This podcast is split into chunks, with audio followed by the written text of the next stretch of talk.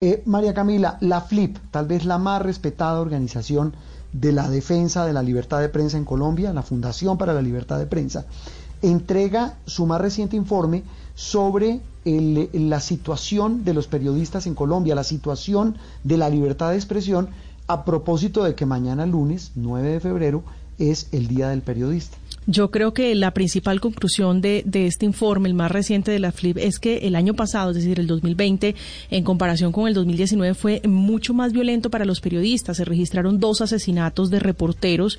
Le hablo del caso de Felipe Guevara en Cali, que fue asesinado eh, por hombres que armados eh, que pasaron por su casa mientras él departía en compañía de otra persona, y el de Abelardo Liz, un comunicador indígena en Corinto, Cauca. Pero tal vez cifras a grandes rasgos, eh, Juan Roberto, han sido sido asesinados ocho periodistas en el último año y se han denunciado 618 amenazas. Colombia es el tercer país eh, más letal en el continente, más peligroso para los periodistas después de México, Honduras. Durante la pandemia, dice la FLIP, a pesar de estar confinados por el COVID-19, fueron amenazados 193 periodistas, un 10% más que en el 2019. Y bueno, a propósito de la pandemia, eh, se presentan datos muy importantes, o tal vez más, más que importantes, tristes, porque afectó sin duda el oficio, porque obligó en muchas circunstancias a que los periodistas no pudieran salir a terreno eh, y a los que salir eh, con consecuencias graves como fue la vida. 21 periodistas fallecieron por, cuentas de la por cuenta de la pandemia, muchos de ellos que no estaban afiliados al sistema eh, de salud. Jonathan Bock es el secretario, el director ejecutivo de la FLIP, la Fundación para la Libertad de Prensa. Eh, Jonathan, un gusto saludarte hoy domingo en Sala de Prensa Blue. Y estas conclusiones nos llevan a pensar que está siendo cada vez más complicado el ejercicio del periodismo, especialmente en las regiones, ¿no? Jonathan, buenos días. Hola Juan Roberto, muy buenos días. Pues sí, desafortunadamente eh, ese diagnóstico que bien estaban resumiendo ustedes, pues sí nos muestra que el 2020 marca una tendencia, por supuesto, pero también un punto de inflexión que es muy difícil en términos de seguridad para el trabajo de los periodistas. Y en voz de muchos reporteros, pues hace recordar eh, digamos, los tiempos más violentos y más difíciles que vivió la prensa décadas atrás.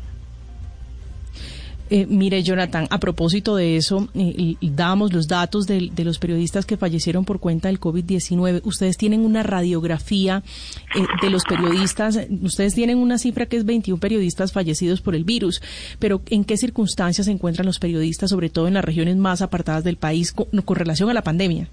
Yo creo que si, digamos, hacemos un símil eh, entre lo que significó la pandemia, podríamos hablar que el periodismo era un paciente con comorbilidades, ¿sí? un, un, un paciente que ya tenía antecedentes eh, y problemas muy serios y que la pandemia lo que terminó fue profundizando muchos de esos problemas, eh, no solamente en lo económico, en el sector, sino también en las condiciones de muchos periodistas y en la fragilidad laboral en la que tienen que hacer eh, pues su trabajo eh, decenas de reporteros y reporteras. Entonces, precisamente no solamente fue lo que significó eh, pues las dificultades para hacer periodismo en esas circunstancias, eh, sino que también pues eso terminó generando que incluso muchos medios de comunicación terminaran cerrando también después de muchísimos años de haber estado sobreviviendo con las uñas,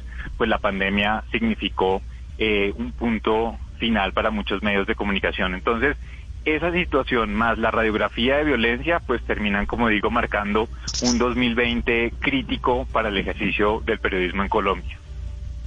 Eh, Jonathan, ¿hay algún análisis, hay alguna, alguna, alguna referencia al ejercicio del periodismo en, en, plataformas digitales? Y se lo pregunto porque cada vez la competencia allí es más fuerte, es más intensa y también más interesante.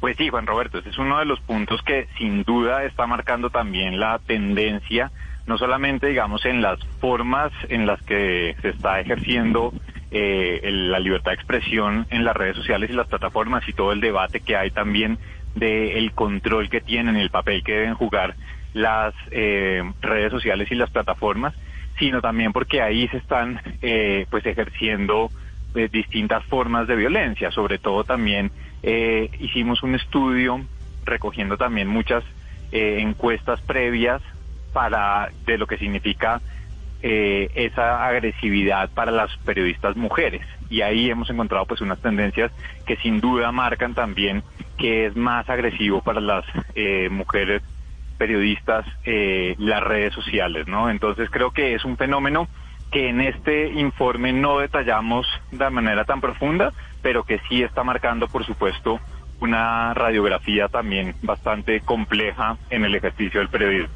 Jonathan, otro de los ítems que se toca en este informe, que se aborda en este informe, son los perfilamientos eh, que se hicieron aparentemente desde el ejército con herramientas de, de, esta institución. ¿Qué pudieron documentar ustedes? Ya ha pasado un año desde esa denuncia que hizo la revista Semana. Sí, pues precisamente hay dos cosas muy importantes, ¿no? La primera es que desafortunadamente después de un año y a pesar de todos los, eh, de que en su momento pues hubo un gran rechazo a todo esto y que se advirtieron que iba a haber investigaciones, pues no han ocurrido y en este punto es muy poco lo que ha avanzado y lo que se conoce. Eh, y por el contrario, pues eso generó mucha autocensura en los reporteros y en los periodistas que fueron objeto de esos perfilamientos ilegales. Eh, recientemente eh, recibimos la noticia de las medidas cautelares contra a favor pues del periodista Ricardo Calderón, quien fue un quien adelantó toda la investigación. Y en esa decisión de las medidas cautelares no solamente se obliga al Estado colombiano a proteger a, Ricardo, sino también muestra la falta de avances en la investigación y habla de lo complejo que es el contexto colombiano para el ejercicio del periodismo y sobre todo el periodismo de investigación. Entonces, creo que, pues sin duda, eh, esto eh, demanda y necesita que el gobierno del presidente Iván Duque efectivamente cumpla con las promesas que eh, realizó cuando se conoció esto, porque no ha habido avances, no ha habido avances, ha habido unos avances tímidos por parte de la Procuraduría, pero no son suficientes. La Fiscalía no ha avanzado eh, en lo absoluto al respecto, eh, tanto así que en una reunión hace poco que tuvimos con la Fiscalía y con Ricardo Calderón, reconocieron que después de un año ni siquiera habían entrevistado a Ricardo para saber pues en detalle que, cómo habían ocurrido todas las amenazas y todos los actos de intimidación que recibió Ricardo mientras hacía la reportería. Mm, sí, recordemos que incluso el, el fallecido ministro, hoy fallecido ministro eh, Carlos Gómez Trujillo se había comprometido a eso, y él y la cúpula militar.